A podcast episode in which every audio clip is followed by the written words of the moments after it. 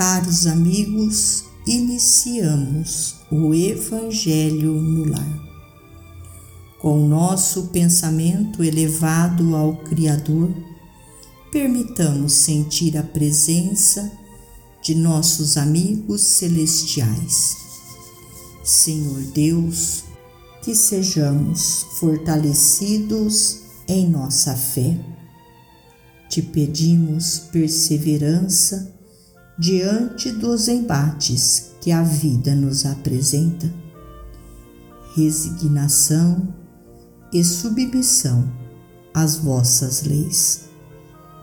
Mestre Jesus, que o teu Evangelho de luz seja para cada um de nós não apenas uma teoria, mas uma prática constante em nossa vida do livro Mais Perto Água da Vida. Na Terra, a água é o ingrediente mais expressivo da vida orgânica.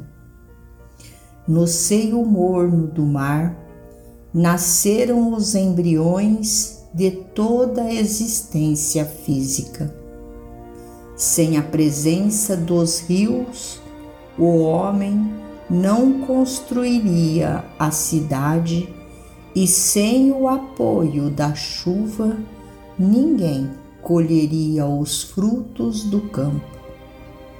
Para que a vitalidade garanta a força corpórea, é preciso que a água amasse o pão das criaturas e para que a saúde humana seja mantida quase sempre é indispensável seja ela o veículo da medicação que o socorre.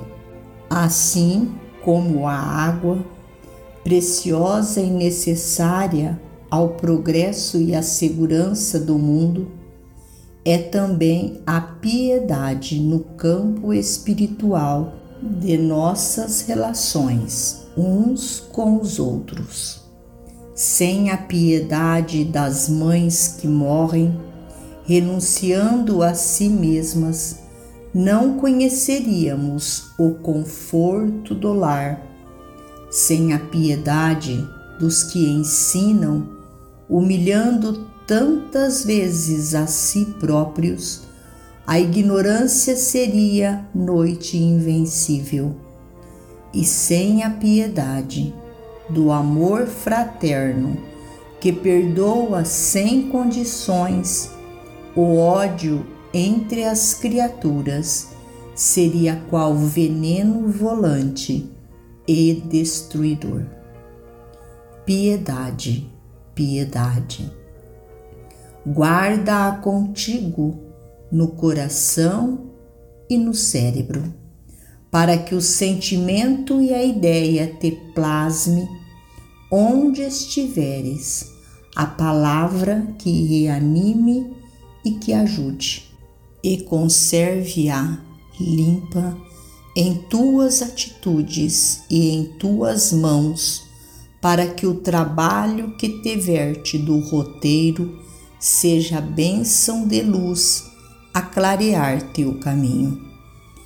Recorda-te de que não prescindimos da piedade que regenera e levanta, a fim de que, ofertando-a hoje, possas recebê-la amanhã no dia de tua dor, e usando-a por água pura da vida em todos os momentos. Lembra-te de que a terra generosa e fecunda, revela em toda parte a compaixão de Deus. Emmanuel. Finalizamos a mais um Evangelho no Lar.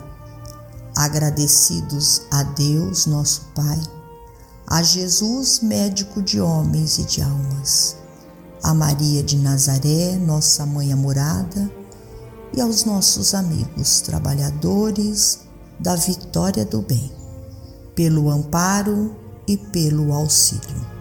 Fiquem todos com Jesus e até amanhã, se Deus assim o permitir.